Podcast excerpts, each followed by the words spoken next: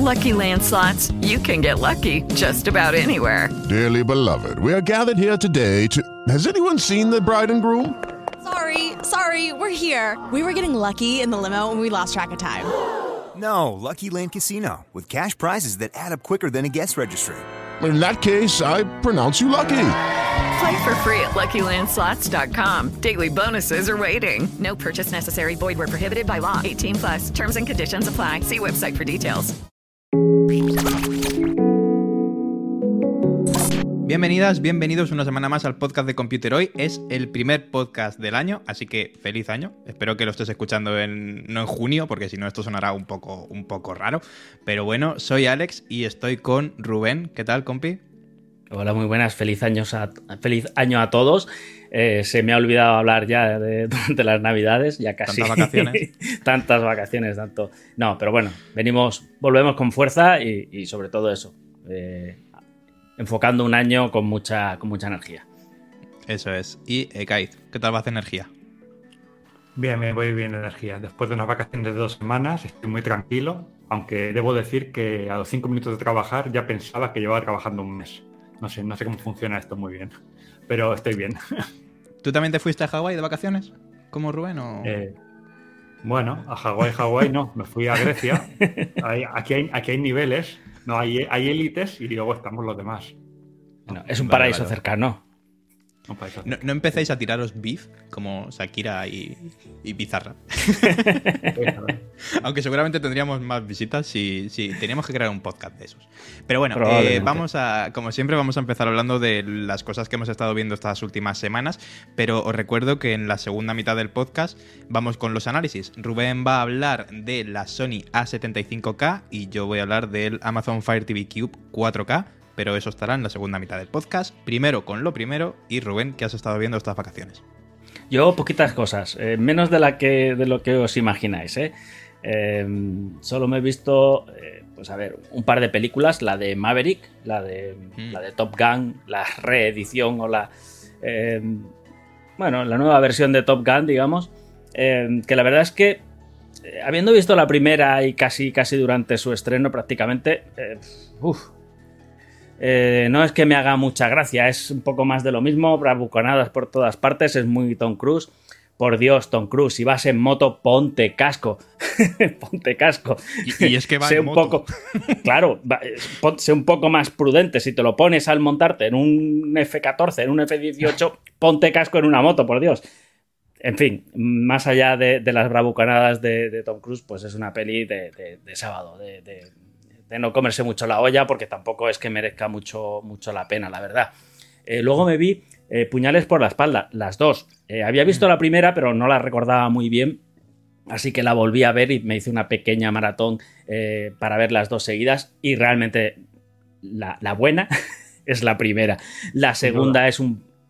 sí, la segunda es todo un elenco de, de- de- de actores que, a ver, Ed- Edward Norton a mí personalmente me encanta. O sea, considero que en cada personaje le da un, giro impresionante, ¿no? Y, sobre todo hace unas interpretaciones eh, increíbles. Pero aquí me parece un poco, pues, no sé, un poco desnatado, está un poco deslucido, no, no me... No es el Edward Norton que yo quiero ver. Eh, y el, no sé, Daniel Craig pues un poco lo mismo. Está... eh, no sé, no, no lo veo tan definido como lo vi en la primera, tan, tan Hercule, Poirot, ¿no? Tan, tan investigador. En este, pues un poco más hace el paripé y poco más. Eh, me gustó más la primera. Yo la, la que recomiendo es la primera. Y luego me he visto eh, Jack Ryan, la tercera temporada, no me la he visto entera, me faltan eh, tres episodios para terminar y decir que han solucionado los problemas de sonido que tenían, ya no hay ese delay que tenían en el que era imposible de seguir prácticamente lo que decían y, la escena no, no se correspondían, pero parece que en Amazon eh, ya lo han, lo han solucionado y han ajustado bien eh, la pista de audio con la, pista de, imagen y ahora se ve bien y se oye bien, lo hemos visto en, el equipo. Comentaba, comentaba Alex antes de en qué televisor lo he visto, bueno, pues eh, lo he visto en una Sony A75K, por lo que lo- verlo lo he visto bien y oírlo también lo he escuchado bien, o sea que, que no hay ningún problema por eso. Bueno, bueno, ya Vale, está. vale. ¿No te has visto nada más? Nada, solo. Y no me he visto nada más, ¿ves? Eh, Contra todo pronóstico he visto menos de lo que pensabais. Claro, has visto lo que ves una semana normal. Bueno, eh. O, o- o un sábado cualquiera, sí. un sábado cualquiera, un sábado tonto. Eso es. bueno, ok, cuéntanos. Eh, bueno, yo debo decir que me he pasado dos semanas sin encender una pantalla, lo cual ha sido, un- aunque me encanta ver cine y series, ha sido un placer desconectar dos semanas y decir, mira, voy a tomar un tiempo para mí, para leer y estar tranquilo. Claro, eso que ha, ocasionado cuando he vuelto, tenía una lista de pendientes enorme y estoy muy agobiado en este momento. Pero bueno, eh, ¿qué he visto? Pues como, como Rubén, he visto la segunda de Puñales por la espalda, la vi, la vi ayer además, y comparto la opinión. Eh, la primera me divirtió bastante, pero la segunda se me ha hecho un poco pesada y sobre todo muy autoconsciente.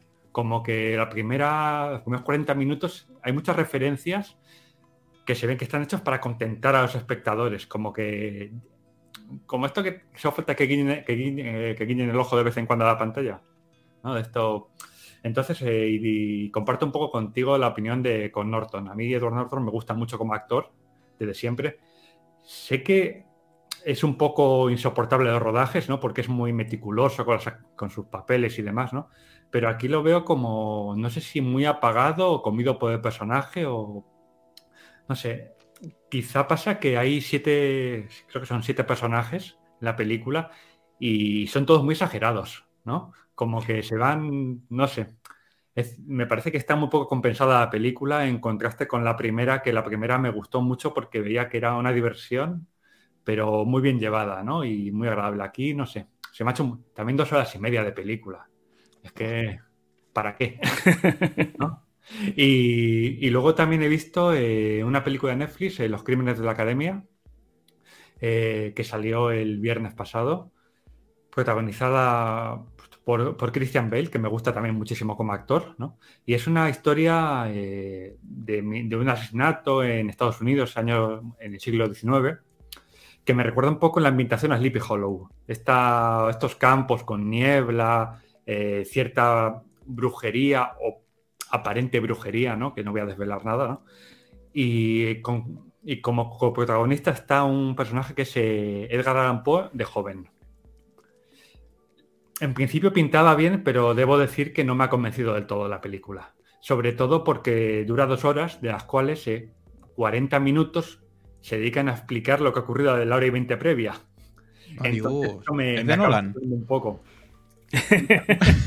y también ha llevado a, a- a, pues eso, a Puñales por la espalda 2, que lo vi después justo, y dije, "Joder, se pasa mucho tiempo explicando las cosas en las películas. No me hace falta que expliquen tanto ¿no? Y que justifiquen tanto lo que está ocurriendo. Así que, bueno, eso es lo que he visto. Eso lo hace mucho Nolan, tío. Lo que pasa es que Nolan creo que no es tan exagerado como, Uf, como otros. bueno, ¿queremos polémica o no queremos polémica? Sí, venga, dale. Que como Rubén ha visto pocas cosas, tenemos tiempo. Vale, vale. Exactamente debo decir que, que en Tenet empiezan a explicar cosas en el primer minuto de película. Ya, Ya. ya. Y, y no, y no voy a decir nada más, porque sabéis que yo con Nolan tengo un pequeño problema y no quiero que la gente me odie más, así que no voy a hablar de eso. No, y en Interestelar es como, ¿no te has enterado de la película? Espérate, que los últimos cinco minutos te la cuento. Pero a mí me Eso. gusta mucho, la verdad, Nolan. Sí, sí, sí. Interestelar es maravilloso. Eh, el amor es eh, la fuerza del universo. Bueno, Nada, la ¿tú qué has próxima sesión de Bizarrap la hacemos con Ekaich y Nolan. Vale. bueno, Alex, ¿tú qué, qué has estado viendo? Vale, yo sigo con Boruto. Eh, y es curioso porque a mi pareja Boruto no le está gustando. Pero lo que sí le está gustando es lo que más me está gustando a mí de la serie, que es cuando aparecen los personajes de Naruto, ya de mayores. Y eso es síntoma de que la serie no se sustenta por sí misma de ninguna manera. A ver cómo evoluciona, llevamos 35 capítulos, pero bueno, los mejores realmente son los que el conflicto tiene algo que ver con los personajes que ya querías de la anterior serie. Pero bueno, eh, he empezado a ver el, el anime de Nier Automata, que es raro porque es el primer episodio es exactamente 1-1, plano a plano, la introducción del videojuego. Y es raro porque, claro, para alguien que no ha jugado al videojuego, es como, ok, le vas a meter todo el contexto, le vas a contar la misma historia que hemos visto en el videojuego, pero en, en anime. Sin embargo, me dan la sensación de que está creada precisamente para los fans del videojuego. Entonces, que te cuenten exactamente lo mismo, pero en lugar de con gráficos 3D por ordenador, por, con animación, que hay algo de animación manual, pero mucho es 3D, como que es raro, ¿sabes? Eso, eso está bien para la gente que se queja después de que no es suficientemente fiel una adaptación Ya. al videojuego, ¿no? Es el videojuego. ahí lo tienes. No sé. directamente. Y no sé el tema de The Last of Us. Tengo muchísimas ganas, pero estoy leyendo muchas críticas. Críticas no en plan echando beef, sino em, críticas de- especializadas, diciendo que es muy fiel al videojuego. Sí. Y claro, eso está muy bien para quien, para quien no lo haya jugado, pero para quienes sí, y varias veces, va a ser, no sé, creo que va a ser un poco raro. Tengo muchísimas ganas de verla. ¿Tú ya la has visto o, o no has tenido He esa- visto, he visto el primero. el primero? El primero, ¿Ayer? Sí, Sí, ayer sí. En la Y- premier. Qué suerte. Y bueno, en general debo decir que, o sea, está muy bien. Está, está, muy bien. ¿Se nota que es producción HBO? Eh, se nota que es cine. Joder, joder. Se O sea, vamos. Y, y yo creo que es la primera vez en mucho tiempo que hay unanimidad respecto a las opiniones por lo que he podido ver. No he leído ninguna crítica en la que hayan puesto mal a la serie. También sabemos cómo va esto, que, que los pilotos son muy buenos y luego se va deshinchando muchas veces la serie con el paso de los capítulos y demás, ¿no? Pero no sé, yo creo que o sea, hay, hay mucho hype con la serie y, y de momento me parece que está bastante justificado. Así Jolín, que Además son, capítulos larguísimos, de hora 40 o algo así. Al menos el Sí, primero y el tercero. Sí, el primero la hora y media la tiene y luego ya pues eso, pues van a, van a la hora, ¿no? Pero bueno, como, como ya es casi habitual, ¿no? Porque eh, a se 52 minutos. ahora, Sí. eh, se- los anillos de poder una hora, hora y diez a veces, no sé, ya esta película que te vas a, a comer todos los lunes, ¿no? Casi casi. Ya, ya, ya. Y, y bueno, a- la semana que viene ya, ya comentabas tu opinión, pero se estrena este, este domingo. Que bueno, para nosotros el lunes lo veremos. seguro. Bueno, lo Sí, veréis. total, porque creo que es de madrugada a las 3 y pico por ahí. Y he visto Avatar. Avatar. Dos, dos o tres semanas después del estreno, la vi el 4 de enero, la sala a reventar, pero a reventar.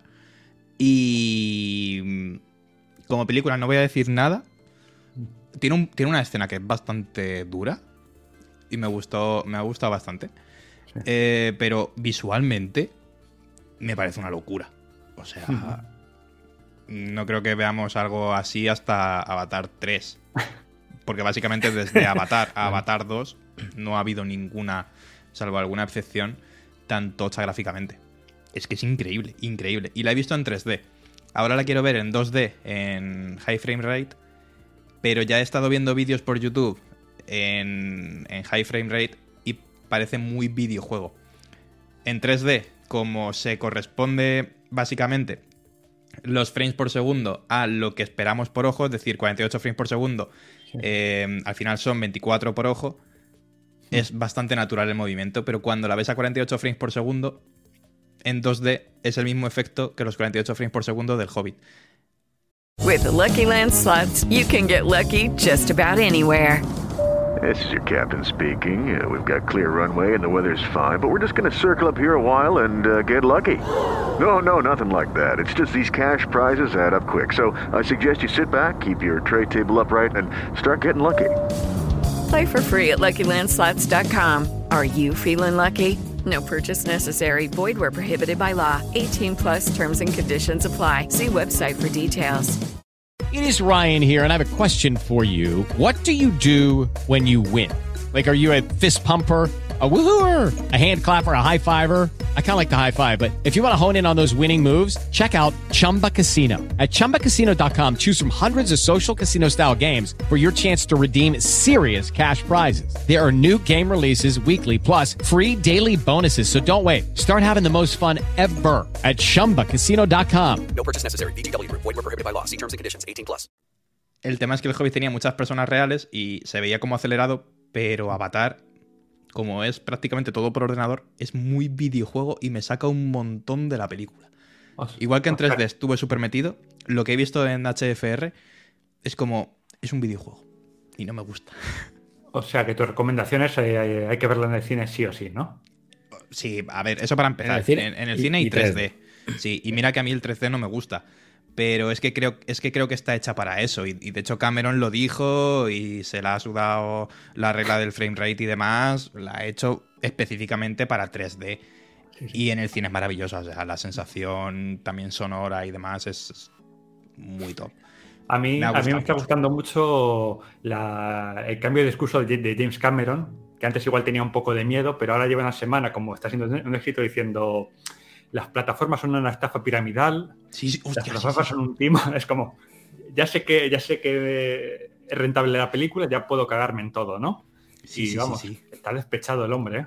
Han empezado a, a, a Fuera salir máscaras. declaraciones tanto de las plataformas como eh, barrabasados que le, di- que le ha dicho a diferentes productores de, Sí. Fox y demás, que dices, pero ¿qué dices? Que, que, claro, es el, es el fulano que del top 5 de películas más taquilleras de la historia tiene 3 o 4. Entonces, Sí, y yo tengo, tengo una pregunta para vosotros, y es eh, si el mes que viene vais a ver eh, Titanic, el reestreno de 25 aniversario.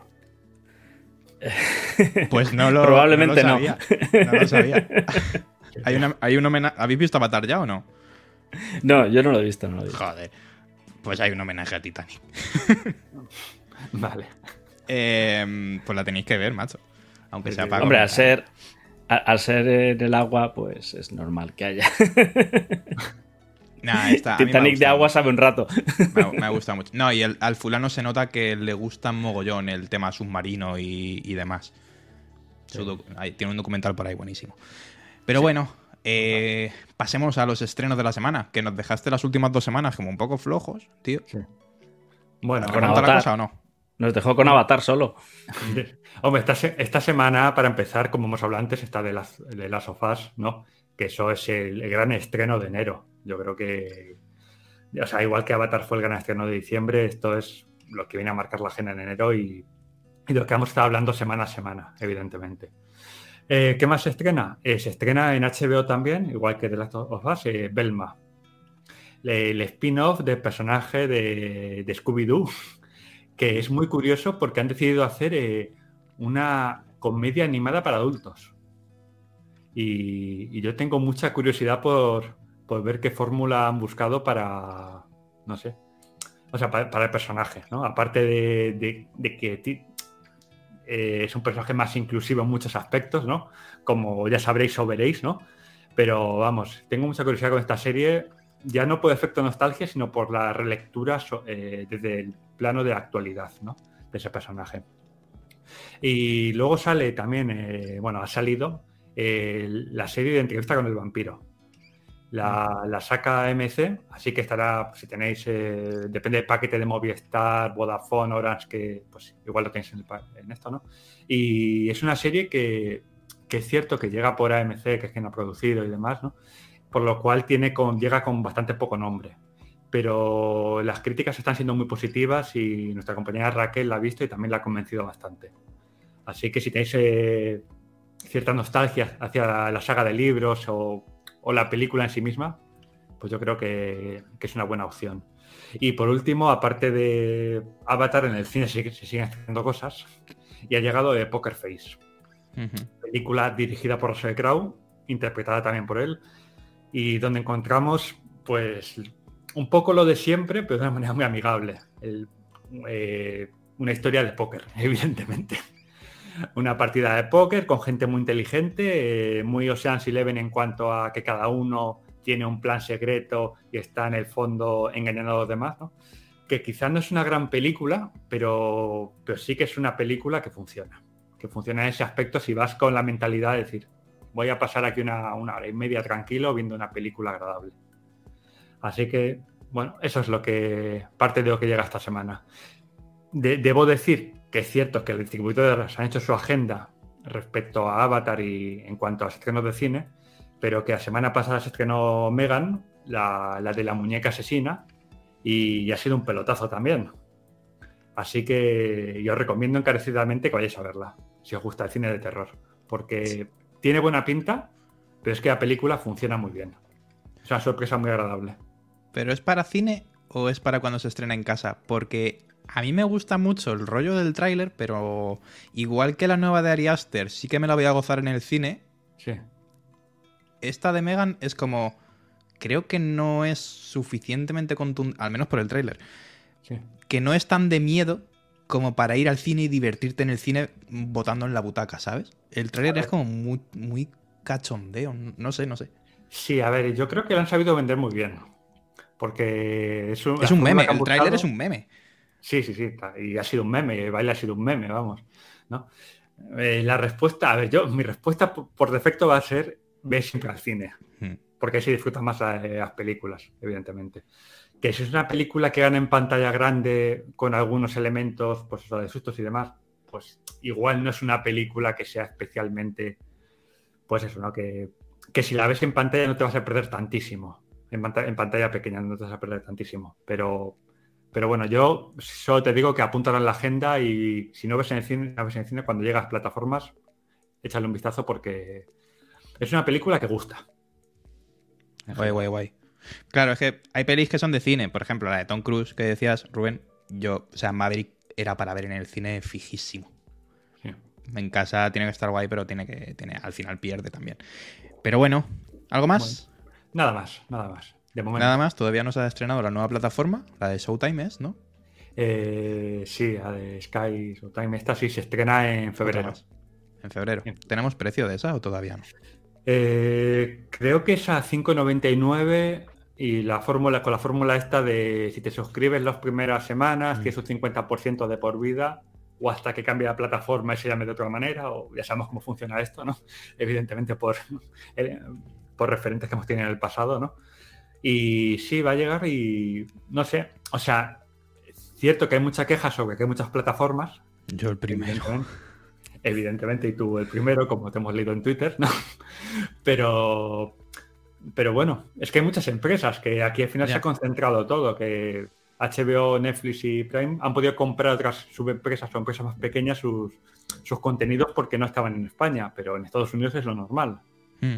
Si es que al final la atomización va a llegar, que vamos a estar ahí con cinco o seis plataformas, o igual no, o una, dos y nos perdemos el resto. Pero vamos, Sí, sí. es que es lo que hay. Hay que elegir. Sí, sí. Sí, no sí, va a quedar. total. Tenemos plataformas por encima de nuestras posibilidades. Eh, yo Y las, las, tengo, que, las que quedan. y las que quedan, y las que quedan. Porque Bueno, en hay que ver, es lo que dices tú, básicamente que hay hay- un montón. Claro, hay que ver la propuesta de catálogo que traen y, y, bueno, a ver si merece un poco, un poco la pena. Bueno, y, es que pinta y se alinea con, con los gustos de cada uno, claro, eso es. O, o si no, también está la opción de, de que te apuntes un par de meses a cada una, Hmm. o sea, que vayas cambiando, ¿no? Para ir viendo claro. que ha salido o seguir una serie en concreto que sea muy interesante para ti, ¿no? Y eso, al final, eh, el mercado está para eso también, vamos. Exacto. Total, total. Pues nada, tío, muchísimas gracias. Como cada semana, la semana que viene ya hablaremos de, de las tofas, seguro. Nada, pues Y un, nada. un placer estar aquí con vosotros, como siempre. Venga, Pasa buen día, tío. hasta luego. Igualmente. Chao. Hasta luego. Bueno, y ahora vamos con la segunda parte, en la que hoy es un podcast full entretenimiento. Primero hemos hablado de las series, ahora yo voy a hablar de, del Amazon Fire TV Cube, y tú luego vienes con una Smart TV de, de Sony. Y la porque eso hay que enchufarlo en algún sitio. Claro, claro. Lo que no Eso sé es- es si tendrá mucho sentido enchufarlo en una Smart TV como la tuya, que ya tiene su propio sistema operativo bastante, bastante rico y, y demás. Pero al final, este cacharro, yo los defiendo un montón, tanto el de Apple, eh, Google, Xiaomi, los diferentes Fire TV y demás, porque creo que siguen teniendo un montón de sentido porque hay muchos televisores que no son inteligentes o que siendo inteligentes, o sea, teniendo funciones Smart TV, no tienen un sistema operativo eh, en el que puedas descargar aplicaciones, etcétera. Yo siempre pongo mi ejemplo cuando hablo con colegas. Aquí detrás tengo la XH90 de Sony, que sí que tiene Google TV, entonces no necesita instalarle ningún cacharro de estos, pero en el salón tengo una XF75, creo recordar, de 2018, que esa tiene Smart TV, pero el Smart TV se reduce a Miracast, que encima es súper limitado, la aplicación de Netflix y la aplicación de, de a la carta, la de TV3 y YouTube. Ya está. Es decir, esa necesita un cacharro de estos como el, como el comer. Y si hace unas semanas eh, hablábamos del Apple TV 4K, que era el reproductor más potente, el más avanzado, etc., ahora tenemos el más potente, pero de Amazon. Y este cacharro no he probado las generaciones anteriores, pero me ha gustado bastante porque es un Echo Dot, el altavocito chiquitito, con un Fire TV 4K, un Fire TV Stick 4K Max en el interior. Y está muy bien, básicamente, porque lo que te permite es, aquí en, en el frontal tienes los controles típicos de, de Alexa, una matriz de cuatro micrófonos, porque, espérate un segundo, voy a mutear mi Alexa, eh, porque eh, le puedes dar órdenes directamente al cacharro. Esto está encendido al televisor y lo que puedes hacer es controlar no el televisor como tal, sino eh, el sistema operativo Fire OS en el televisor sin tener que tener el mando cerca.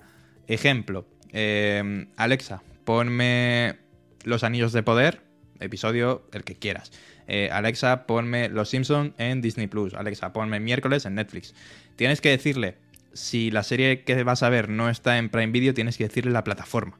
Porque ella siempre te va a la intentar, aplicación. siempre te va a intentar dirigir a Prime Video. Eso es una de las críticas que ahora comentaré del sistema. Entiendo que es Amazon que tiene su propio sistema de vídeo, pero Google es bastante más eh, permisiva en este sentido y recomienda otras cosas, no solo su YouTube o sus aplicaciones. Pero bueno, esto ahora lo comentaré. Sí, pero tiene una cierta tendencia también eh, YouTube a, si no encuentra un contenido, Te manda a YouTube. que sea muy, muy, muy popular. Quiero decir, si le dices eh, miércoles, Mm. probablemente sí que efectivamente te lleve a, a- a Netflix. Pero si no, sí que te lleva a YouTube directamente, sí que te barre un poquito para casa. ¿eh? O sea que eso Sí, es una, sí. una crítica que yo ampliaría no solamente a Amazon, sino a, todas las plataformas, porque obviamente barren, barren para casa. Sí, evidentemente, y Apple TV también tiene sus aplicaciones. De hecho, el sistema es mucho más limitado en cuanto al dashboard, es mucho más eh, simple. También tiene sus aplicaciones siempre en, en primer plano. Pero no me refiero solo, venga, entramos ya en eso. No me refiero solo a, a lo que tú le pides y donde ella te redirige, sino las recomendaciones del menú. Yo tengo el Chromecast 2020, eh, que tiene Google TV, y en el menú tienes eh, seguir viendo y recomendaciones de YouTube, evidentemente, de Play Store, evidentemente, pero también las que te has dejado a medias en Amazon, las que te has dejado a medias en HBO. Cuando bajas un poquito tienes cine, películas eh, para alquilar en Prime Video, en Hulu, en Apple TV. En todas las aplicaciones que tengas Claro. instaladas. Aquí no. o sea, aquí Fire OS sigue un poquito demasiado anclado en, en Prime Video, que repito, lo entiendo, pero ponme una columnita abajo en el que haya otras, otros servicios en, los que, en los que tengo iniciada sesión. Y además tiene una, tiene una cantidad de publicidad. O sea, no sé si tú utilizas algún Fire TV, pero está plagadísimo de publicidad el, el dashboard. Es un poquito intrusivo. Pero bueno, son las principales críticas que tengo hacia, hacia, este, hacia este cacharro. Eh, otra cosa, aparte de controlar el televisor, puedes controlar la domótica de casa. No deja de funcionar como una Alexa, porque tiene Alexa integrado. Entonces, eh, Alexa, ¿qué temperatura hay? Alexa, enciende la bombilla, lo que quieras, es como un eco. Alexa, enciende el televisor. Es muy cómodo estar, tumbarte en el sofá. A mí me pasa mucho, ¿vale? Un día de estos que estoy súper cansado, me tumbo en el sofá y, y de repente digo, voy a ver la tele, pero veo que los mandos están en la mesa y no me apetece ni un poco incorporarme, así de perro estoy. Pues aquí básicamente, Alexa, enciende la tele. Alexa, ponme lo que sea. Sin necesidad del televisor. Alexa, sube el volumen. Alexa, siguiente capítulo. Lo que quieras. Está bastante bien en ese, en ese sentido. Calidad de imagen. Soporta. eh, es hasta 4K. Me gusta mucho que soporta todos los. Todos los sistemas de HDR, al menos los más populares. Dolby Vision, HLG, HDR10 y HDR10 Plus. Esto es importante porque hay otros que no soportan todos. Y por ejemplo, Netflix creo que tiene HDR10 y Dolby Vision o HDR10 Plus, no lo sé. Hay No, algunos que 10 tienen y- y Dolby HDR10. Vision. Eso, hay algunos que tienen HDR10, otros que tienen HDR10 Plus pero no HLG, cosas así. Entonces está bastante bien que el propio cacharro pues ya lo soporte, lo soporte todo. Tiene dos HDMIs porque son pass-through. Eh, esto es para que tú conectes, por ejemplo, pues otro cacharro HDMI básicamente y no gastar un, un La HDMI barra de sonido, por ejemplo, lo o puedes- la barra de sonido. Y está muy enfocado precisamente a eso, al sonido. Es pass-through eh, que deja pasar audio eh, 5.1. No es pass-through, aunque sea HDMI 2.1 el que se conecta a la tele.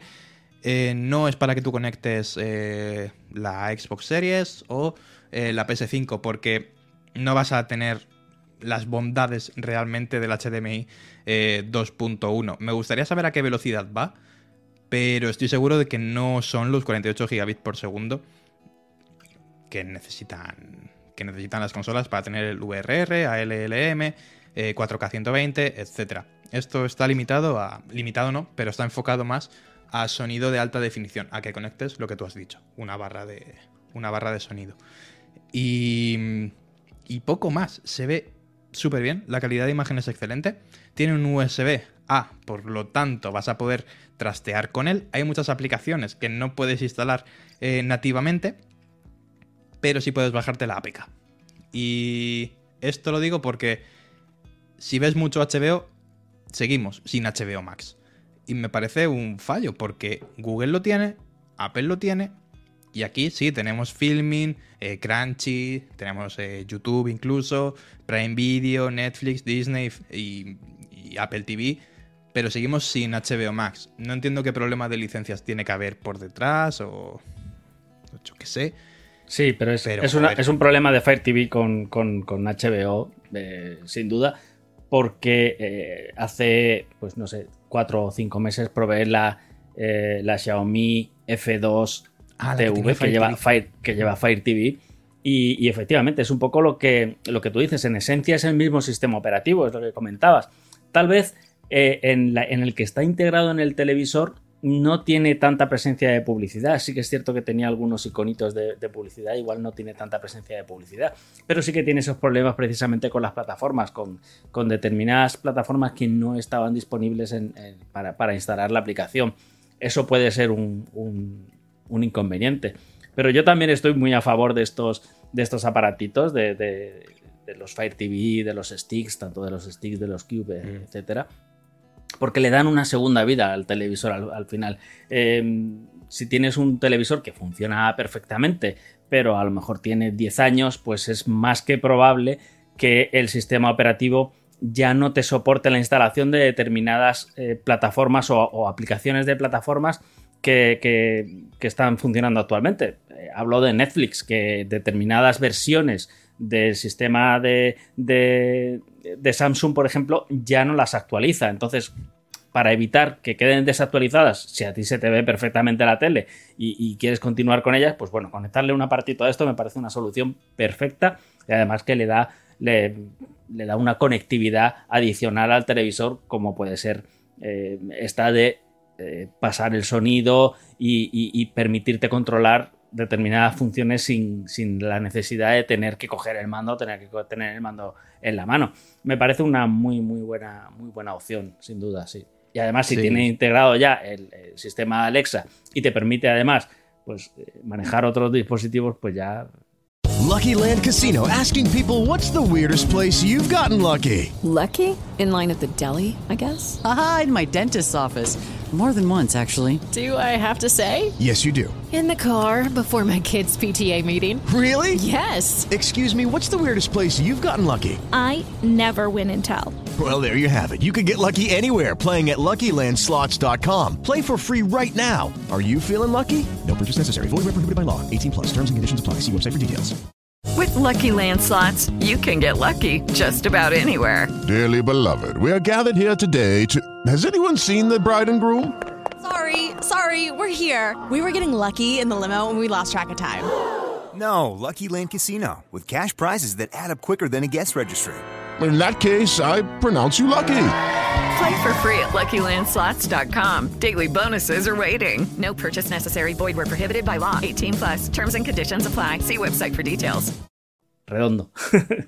Sí, total. Y, y luego tres cosas para terminar. Tiene eh, puerto Ethernet también. En, en cuestión de puertos va bastante servido. Y también uno Ujú. eh, extensor de infrarrojos, por si quieres ahí juguetear con, con cosillas.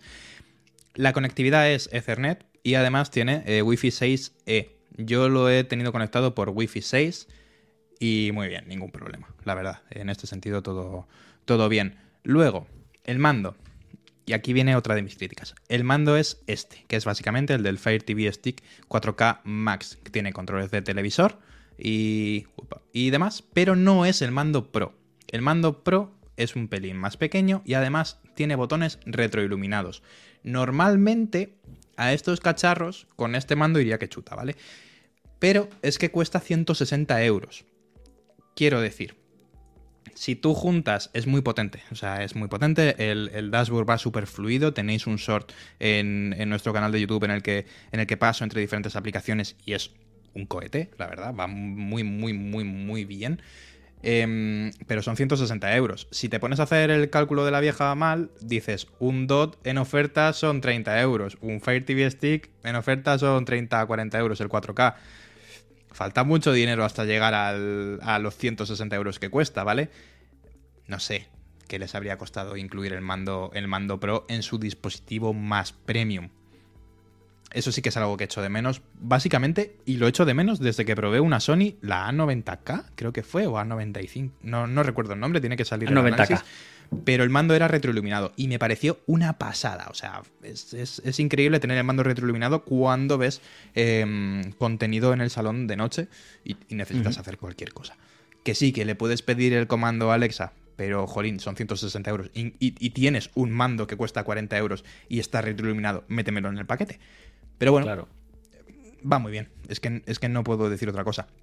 Yo me compraría antes el Apple TV o el Chromecast simplemente por que está HBO, que tampoco es que vea mucho HBO, pero tengo suscripción a HBO y si en dos tengo todo y aquí no, y ya tengo otros Alexas en casa, pues como que no es el cacharro para, para mí, este Cube pero entiendo que para otro tipo de usuario que a lo mejor no tenga Alexa y diga, pues venga, voy a empezar a montarme la casa inteligente por el televisor. Esto me parece espectacular, la verdad. No hay mucho, no hay mucho más que contar. Es que es muy simple al final el cacharro. pero bueno, eh, buen dispositivo de, de, Amazon. Pero están careros, ¿eh? Están careros que el otro día estoy analizando este, el escribe, 100, uh -huh. eh, 380 euros, tío. sí, sí hice la newsletter el otro día precisamente sobre la experiencia de escritura en este cacharro. Me parece perfecta, le da 10 patadas al iPad Pro. Es, que, es como escribir con un rotulador en un trozo de papel. Pero joder, macho, cuando vi el precio. Son caros. Madre mía. Dije, madre mía. Sí, eh, igual, igual el problema es que eh, los, los Eco salieron. Son muy baratos. Salieron reventadísimos de precios. Sí, sí. Es decir, eh, en un Black Friday tienes eh, el Echo Dot, si no me equivoco, yo lo cogí por 19 o 20 euros. Entonces, eh, son, a ver, es que son extremadamente baratos. Esa es su gran fortaleza. Entonces, claro, a la que se salen un poquito de ese, de ese nicho de eh, competitividad que ya nos estamos metiendo en, en los Streambox, eh, igual ya sí que es, vuelven otra vez a, a, lo que debería ser sus precios, que son pues esos 160 euros. Eh, es cierto que tienes los Streambox de, de, Xiaomi que también lo tienes por 60, 70 euros. Eh, quiero decir, ahí también hay mucha competitividad. También es cierto que no todos son eh, 4K con ese soporte HDR tan completo, que la verdad es que se agradece mucho tener una, un, un Steambox que te ofrezca las mismas garantías eh, pues, que el sistema nativo, ¿no? Lo que no sé si tiene mucho sentido, también es verdad, que tenga toda esta eh, compatibilidad, porque... Eh, y con esto enlazo un poquito con lo que, con lo que voy a contar a continuación. Venga, que tira es, tuya entonces. Vale, eh, tienes un soporte muy completo para HDR, pero igual el televisor no te soporta ese HDR. No permite eh, mostrarte toda esa. Eh, toda esa riqueza de colores o toda esa iluminación que te permite eh, determinadas, determinados estándares de HDR, ¿no? Eh, es un poco como, no sé, como, como darle chocolate a los cerdos, ¿no? por así decirlo. Vale. Estás, es... estás yendo por el palo de para entenderte, esto es un cacharro que da una segunda vida a un televisor, pero a lo mejor eh, el televisor al que le quieres dar una segunda vida no tiene. No soporta eh, esa capacidad. Vale, no tiene la capacidad como para soportar eso. Y si lo compras para un televisor más moderno, el televisor más moderno, como el que nos vas a hablar tú, ya tiene esto. Est estamos ahí, ¿no? Estamos en eso. Claro, el de Apple es, es- muy caro, pero al final el de Apple lo que hace es el ecosistema. Entonces, eso es un punto a su favor muy fuerte. Este sí que creo que para muchos usuarios puede estar. Para muchos usuarios, no, para el mercado puede estar un poco como fuera de, fuera de lugar. Está como sobredimensionado para televisores antiguos, pero como que lo que aporta a un televisor nuevo es eh, simplemente el Alexa. Y ya hay televisores, yo ya he probado, no recuerdo cuál era, televisores con Alexa y con Assistant, creo que ha sido de TCL, un televisor de TCL, que no necesitas pulsar botón en el mando. Simplemente dices Alexa o OK Google y el televisor te responde. Es decir, que ya tiene esta fortaleza integrado en el televisor.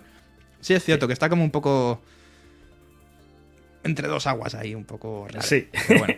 pues eh, sin, sin ir más lejos, el televisor del que voy a hablar, el A75K, eh, incluye un Google TV. Pues eh, bien, te permite todo eso. Es decir, es compatible con Alexa. Le puedes instalar la aplicación de Alexa. Eh, te va a responder Alexa perfectamente, se va a integrar con todo el sistema, con todo el ecosistema de Alexa, por lo tanto, eh, va a ser más o menos lo mismo, más o menos porque no es una forma nativa ¿no? de Alexa, eh, pero va a ser lo mismo que tener un eco delante. eh, con las mismas funciones. Vas a, vas a hablarle al televisor y te va a responder Alexa. Si tienes aplicado el asistente por voz de Google, eh, vas a decir un OK Google o vas a pulsar el, botón del, mando y te va a responder eh, el asistente. Entonces, en ese sentido, pues bueno, pues ya tienes ese, paso intermedio.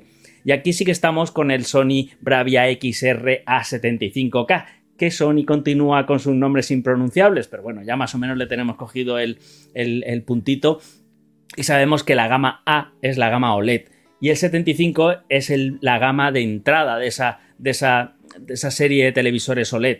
Eh, decir gama de entrada suena un poquito como, como si estamos ante un televisor barato, pero es que estamos ante una tecnología OLED y la tecnología OLED no es para nada eh, un televisor de, de- de gama de entrada, ¿no? Estamos hablando de eso, es el televisor más bajo, pero siempre es un OLED, no deja de ser un OLED.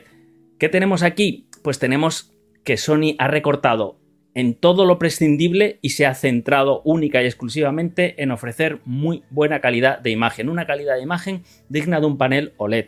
Eso es lo que tenemos aquí. Entonces, eh, tenemos aspectos como el diseño, en el que, por ejemplo, las patas eh, son las de, el, digamos, el diseño de los modelos del año pasado, de, las, de la serie A95, o de la serie A90 o de la serie eh, A90 y A, no- A- A80. Eh, que son un diseño con las patas en boomerang, eh, con, en lugar de estar fabricadas en metal, pues están fabricadas con plástico. Es decir, tenemos ese pequeño recorte ¿no?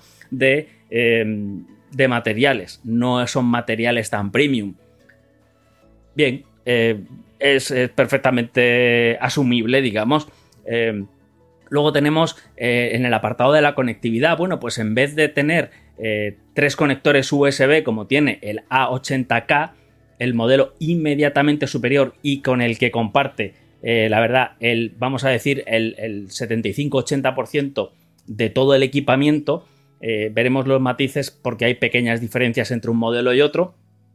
En lugar de tener eh, tres USB eh, 2.0 y uno de ellos admite grabación, pues tiene dos.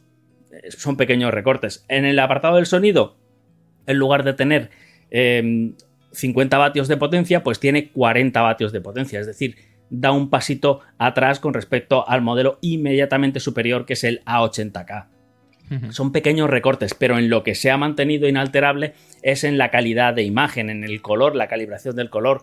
Ahí Sony ha puesto una línea roja y, y- y mantiene la calidad eh, para darle un aspecto, pues digamos, más cinematográfico. Tiene soporte, como, como has dicho con el, con el Fire TV, tiene soporte para HDR10, para HLG y para Dolby Vision. Es decir, eh, con esto cubrimos eh, el HDR de la mayoría de las plataformas. HDR10 Plus parece, parece que se ha quedado un poquito eh, desbancado ¿no? en, esta, en esta batalla entre Dolby Vision y, el HDR. En los metadatos dinámicos se ha quedado un poquito descolgado. Parece que todas las plataformas están apostando por Dolby Vision y ahí está Sony y Google TV en este caso que están dando soporte pues, a, esta, a esta tecnología y la verdad es que lo hacen muy bien. Es cierto que el panel son los paneles del año pasado, los que encontrábamos en los televisores del año pasado. Estamos hablando, claro, de una gama de entrada. No tenemos los, los paneles OLED Evo de tercera generación, que son, por ejemplo, los que montan la LG C2 que probaste tú hace, hace unas semanas. Claro, eso ofrece un brillo extraordinario, ofrece un brillo. Además, si, si a ese panel le incluyen un, un, sistema de refrigeración más avanzado, eh, estamos hablando de brillos por encima de los 1000 nits eh, son los que ofrecían hace una generación, dos generaciones, los paneles LED o QLED. Son brillos muy altos. En este caso tenemos un brillo más discretito, un brillo más, más, eh, más contenidos, más propios de los LEDs del, año pasado, insisto. Eh, son brillos máximo de 600 nits, 700 nits mm. de pico como mucho.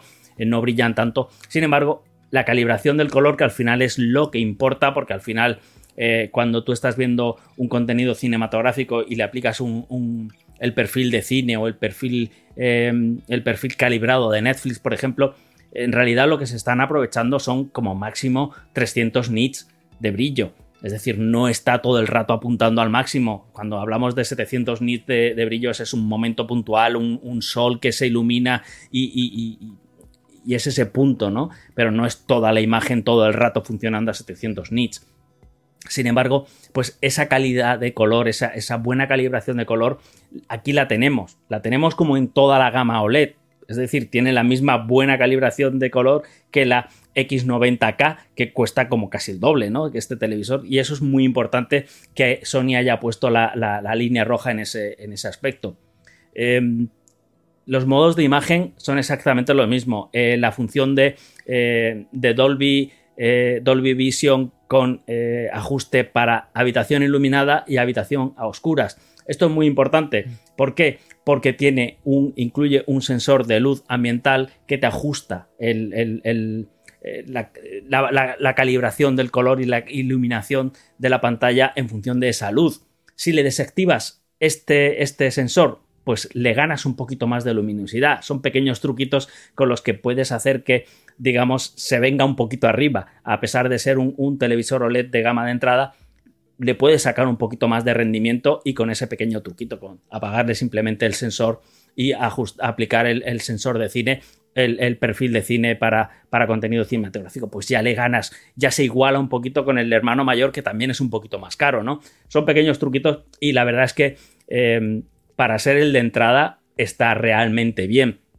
Tenemos eh, en el apartado del sonido, pues ya digo, eh, en lugar de cinco altavoces, cinco actuadores, porque en realidad Sony lo que utiliza es la, Acoustic Surface Audio, que es que utiliza la propia pantalla como si fuera un altavoz, es decir, es un altavoz de, 55 pulgadas en este caso, eh, y el sonido te viene desde el frontal, pero con esos cinco actuadores que hacen vibrar la pantalla, no afecta para nada a la calidad de la imagen en absoluto pero digamos que hace vibrar la pantalla y el, sonido se proyecta directamente desde el frontal.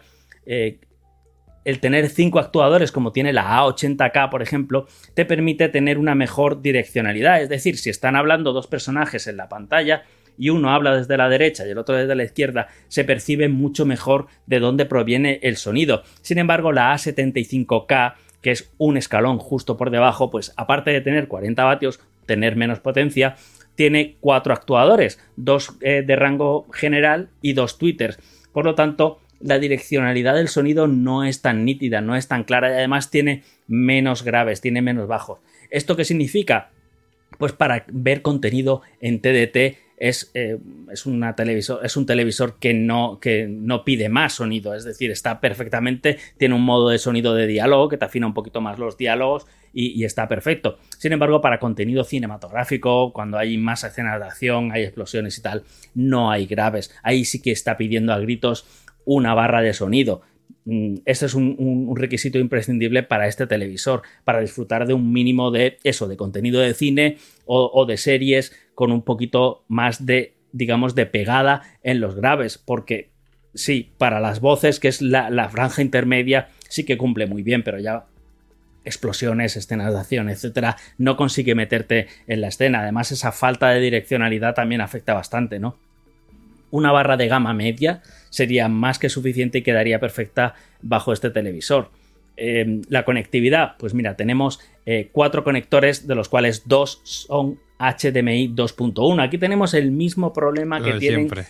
todas las Sony desde las gamas más altas, desde los modelos de 3.000 euros hasta los de 1.000. Son, eh, el problema está en el chipset que, utilizan, por lo tanto, solo tienen de los cuatro conectores HDMI, solo dos soportan el HDMI 2.1. Eh, cuando lo conectas, cuando conectas un equipo de gaming, una consola, un, PC gaming con una, Nvidia RTX eh, de la segunda generación o superior, pues oye, mm, se conecta sin problemas. 4K 120, eh, HDR, con el HDR, ton el- el mapeo de tonos del HDR lo hace mejor con la PS5 que con, que con un PC, por ejemplo, se comunican mejor. Además, si ves contenido desde, las, desde una PlayStation eh, que utilizas, por ejemplo, eh, Netflix, la plataforma Netflix, eh, esa interpretación de color no la interpreta como un juego. Es decir, cuando se conecta a la consola, automáticamente se conecta el perfil de juego en, la- en el televisor. Sin embargo, cuando conectas una PS5 a un televisor de Sony, detecta que, vale, eh, es una PS5, pero no está jugando, no está reproduciendo contenido de juego, sino que está reproduciendo Netflix o cualquier otra aplicación desde la consola y aplica un perfil de cine. Es decir, eh, esa comunicación entre consola y, y televisor es un poquito más inteligente que, con otras marcas, ¿no? Es lógico, es, todo queda en casa, es Sony. Eh, pero por todo lo demás, eh, la latencia es de solo de 8,5 eh, milisegundos. Es una latencia mínima, es, perfecta para jugar. Y, la verdad es que eh, a mí me ha dado muy buen resultado. funciona muy bien. La gestión del movimiento no, no te la machaca. eh, hace, hace muy buena gestión de la imagen. No queda una imagen. eh, los negros es un OLED, al fin y al cabo. Entonces, los negros se nota mucho el- el- ese peso del contraste, ¿no? En toda la viveza de los colores. Y la verdad es que da, da muy buena. Da muy buen resultado. Eh, Si hablamos de Google TV, pues, pues está todo dicho. Eh, yo creo que es uno de los mejores sistemas operativos para televisor que hay en la actualidad. Eh, creo que Tyson se ha quedado un poquito hacia un poquito retrasado en ese aspecto. Eh, eh, le está pasando un poco como, como le pasó en su momento a Touchscreen, que, eh, oye, pues era como, como muy pesado todo, muy... todo muy recargado, ¿no? Pues creo que Samsung está necesitando eso. Sin embargo, eh, Android eh, 10 en este caso y Google TV eh, lo está resolviendo muy bien, lo resuelve con mucha fluidez todo. Y es eso, tiene una pantalla de inicio que te hace recomendaciones de todas las series que has empezado a ver, que te has dejado a medias, las novedades de las plataformas, de las, eh, de las aplicaciones, de las plataformas que tienes instaladas, eh, te recomienda contenidos. En fin, eh, aporta, digamos que trae el contenido al usuario, ¿no? No tienes que ir plataforma por plataforma a ver qué veo. Me parece una, una opción bastante interesante y sobre todo que funciona muy fluido. No es el Android que, veíamos en, en- en generaciones anteriores, lleva mucho tiempo funcionando bien. eh, que, se ralentiza, no, no. Este va muy fluido, funciona muy bien, el asistente funciona muy bien. Y la verdad es que en ese sentido, eh, ningún inconveniente. Eh, además permite la conectividad con otros dispositivos. Yo utilizo el decodificador de Movistar Plus y desde el propio mando a distancia del televisor eh, controlas también la plataforma, toda la plataforma, navegar por toda la plataforma. Eso es olvidarte de tener dos o tres mandos a, mano. Es, lo controlas todo desde un solo mando. Eso me parece un valor añadido que muy pocos televisores hacen. Sí que es, eh, los Samsung también, también lo consiguen, pero, pero todos los demás no lo consiguen. Y, para mí es un valor añadido el que te consigan controlar desde el televisor, desde el mismo mando del televisor, todas las plataformas. Un mando que por otro lado, pues también ha dado un paso atrás.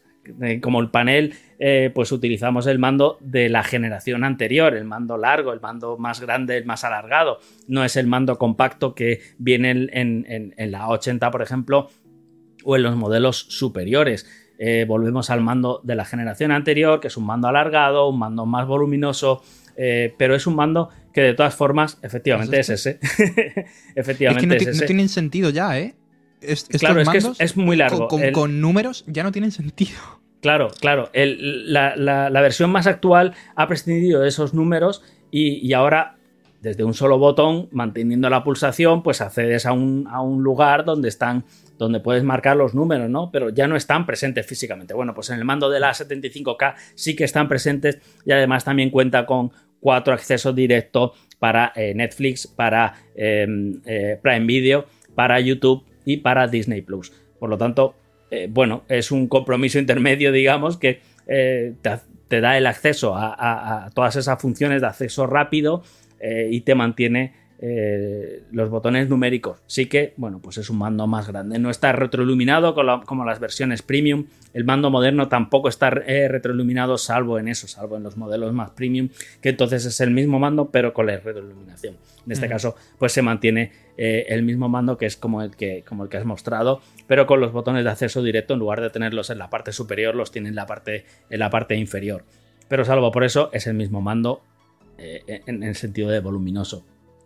Em, y poco más. Realmente eh, es un televisor que sí, yo recomendaría si, si, si, mira, no tienes un presupuesto demasiado, demasiado desahogado, digamos, y quieres acceder ya a un panel o a, una tele OLED, em, esta sería muy buena opción. Eh, tiene un precio eh, de 1.489 en, Amazon ahora mismo. El precio oficial son 1.499, es decir, ha bajado bastante de precio. Em, ya están, a punto de presentar prácticamente, eh, normalmente lo hacen en el CES de 2000, eh, a principios de, año, y este año inexplicablemente Sony no ha presentado sus televisores, pero vamos, supongo yo que, que no tardarán demasiado en, presentarlo, como mucho en un mes estarán presentando algo. Eh, y son los últimos, digamos, los últimos coletazos de la generación de 2022 este sería un buen momento para, para digamos, apostar por estos televisores. Eh, pero ¿qué pasa? Que están tan igualados como eh, he, repetido mucho lo de em, que es muy parecido a la 80K realmente, eh, salvo cuatro prestaciones como aquel que dice son el mismo televisor, tienen el mismo panel, tienen prácticamente ofrecen el mismo sonido, salvo eso, es de, de 40 vatios a 50 vatios y un actuador más. Eh, tiene un USB más, en lugar de dos tiene tres. Eh, yo aquí ya casi me guiaría por la mejor promoción. Es decir, si el que esté a mejor precio o si hay una diferencia muy mínima entre la 75 y la 80, elegir uno u otro. Pero las dos son muy buenas opciones porque a nivel de eso, de contenido de cine, dan muy buena calidad de imagen. Es, es verdad que el sonido igual sí que flaquea un poquito, porque son pues bueno, es el, factor donde le han metido un poco más la, tijera, pero a nivel de calidad de imagen, de calibración del color, está al nivel de las A80, 90, em, que ya, es, eh, ya es un nivel muy bueno, es una, calibración bastante, bastante acertada, sobre todo eh, es importante elegir el perfil de color o el perfil de, de uso de contenido que se le va a dar. Es decir, si vas, a si vas a ver un cine, si vas a ver series, coger el perfil cine porque está ajustado para eso, o el perfil personalizado, el perfil de usuario, que también es más neutro. Eh, si vas a ver contenido de programa de televisor, de, televisión, de TDT, etcétera, pues un perfil estándar que le da un punch más de brillo, le da un poquito más de, viveza a los colores eh, y, digamos que, potencia un poquito más esos contrastes del, del, OLED. Pero en definitiva, se ha marcado una raya roja y me parece muy importante esa línea de, no, no eh, renunciar a calidad de televisor por, por, ser el primero, por ser el de la gama de entrada. ¿no? Me ha parecido una, opción muy interesante. Es cierto que es Sony, es cierto que eh, los OLED LG, por ejemplo, tienen un precio algo más interesante, porque si no me equivoco, el, el C2 está sobre ese precio también, viene a, pelearse un poco con, con este. y luego. Lo estoy mirando justo en directo algo inexplicable. Sí, andará por los 1500. No, 1330. Sí, es que andan por ahí, depende, depende de, la opción. Están em, a veces un poquito por encima, a veces un poquito por debajo. Y lo mismo sucede con el Samsung S95B, que también eso es eh, lo que ha hecho Samsung con ese televisor, es, es, algo de eh, inexplicable porque es un televisor de muy buena calidad eh, y está por un precio de derribo creo que está por 1.500 y ofrecen un cashback de 300 euros, con lo cual se queda eso, más o menos en, la misma, en la misma franja de precio. Entonces, es eh, elegir la que, eh, la que mejor de precio esté en ese momento, prácticamente la 75 a 80 prácticamente son el mismo televisor, comparten el, el vamos a decir, el 80% de las prestaciones. Por lo tanto, no sé, eh, pequeños matices como son las patas que son en la 80 son metálicas, mientras que en la 75 son de plástico, pero en realidad prácticamente son, es el mismo panel y es la misma, sobre todo lo importante al fin y al cabo, es el mismo sistema operativo y es el mismo, la misma pantalla, la misma tecnología de pantalla y la misma calibración de color que al final es, eh, es lo que importa en estos televisores, que tengan muy buena calidad de color y en este lo encontramos. No, me mola mucho, tío, que. mm, que sea la tele OnePlus. Cuando OnePlus era una cosa. Rollo. Las cosas superfluas, ¿vale? Entre comillas. Como que les bajamos la categoría. Sonido, ok. Más castañote que la gama alta, pero tienes barras de la leche por poco dinero. Eh, las patas de plástico, pues bueno, vale. El mando, el armatoste este. Pero que la calidad de imagen sea comparable a la gama superior, joder, está bastante bien. Está bastante bien ese, ese detalle, que al final tiene que haber mucho tipo de usuario. Tú, tú también eres un usuario muy hardcore, pero yo en una televisión lo que quiero es calidad de imagen y conectividad. Pero mm, calidad de imagen. Lo demás, para mí es superfluo. Que las platas sean de Vibranium, pues me da igual, sinceramente. Claro, esa, Barra esa de sonido ya tengo. Pero lo que mola de esto, y ahora que me estaba dando una vuelta por Amazon viendo teles en ese rango de precio, es que hay un... Para empezar han bajado un porrón. O sea, ahora mismo puedes hacerte con televisiones de la leche y OLED a precios súper competitivos. Y luego que tienes opciones. Están ahí Samsung, eh, LG y Sony con, con... Bueno, Samsung OLED todavía... A no ser que sea un cashback y demás. Todavía no. Que por lo Sí, que he no, visto pero- del pero- CES, la nueva OLED de Samsung... Cuando Sí, nos la dejen pero- ya comentarás, pero... El, S, el S95B, que es el, el, el QD OLED, el, el- el único OLED y el primer OLED que ahora, hoy, tiene Samsung en, en el mercado, eh, está por eso, está, eh, no sé si son 1600 en la tienda de, de Samsung, no sé si son 1600 y te hacen un cashback o 1700 y te hacen un cashback de, eh, de 300, con lo cual se queda en, en prácticamente lo mismo, en 1300, mientras que uno son 1400. Es decir, que más o menos eh, se cogen de la mano, van, van todos en el, mismo, en el mismo rango de precio, eh, 100 euros arriba, 100 euros abajo, todo depende, insisto, en, la oferta del momento.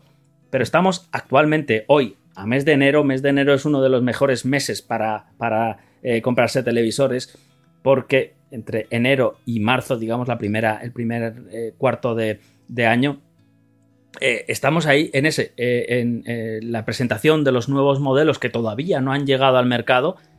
Y, y- y ya lo interesante es comprarse los últimos modelos que quedan de 2022, en este caso del año anterior. Entonces estamos en el momento adecuado, por eso los precios han bajado tanto, precisamente porque quieren vaciar estanterías para cuando lleguen los nuevos modelos, los de 2023, tener el espacio disponible y tener el mercado libre para, digamos, lanzar los nuevos modelos. Eh, cuando menos recomendable es, es eh, en primavera, antes de verano, que es cuando empiezan a llegar los primeros televisores a- a- al mercado, los primeros televisores del año.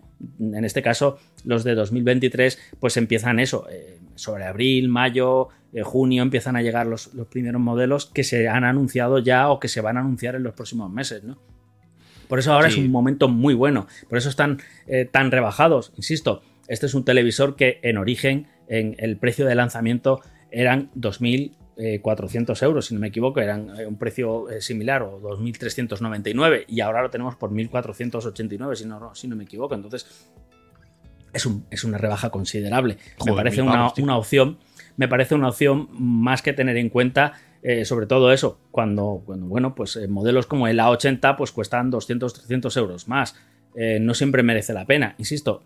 Eh, es mirar el momento, mirar la oferta y, cualquiera de los dos es muy buena, muy buena alternativa porque mantienen esa línea de buena calibración de, imagen en ambos casos. Entonces, lo único que renuncia pues es a, pequeños detalles, eh, pequeños eh, detalles en potencia de, sonido o en materiales o en, en, tener un USB más o menos.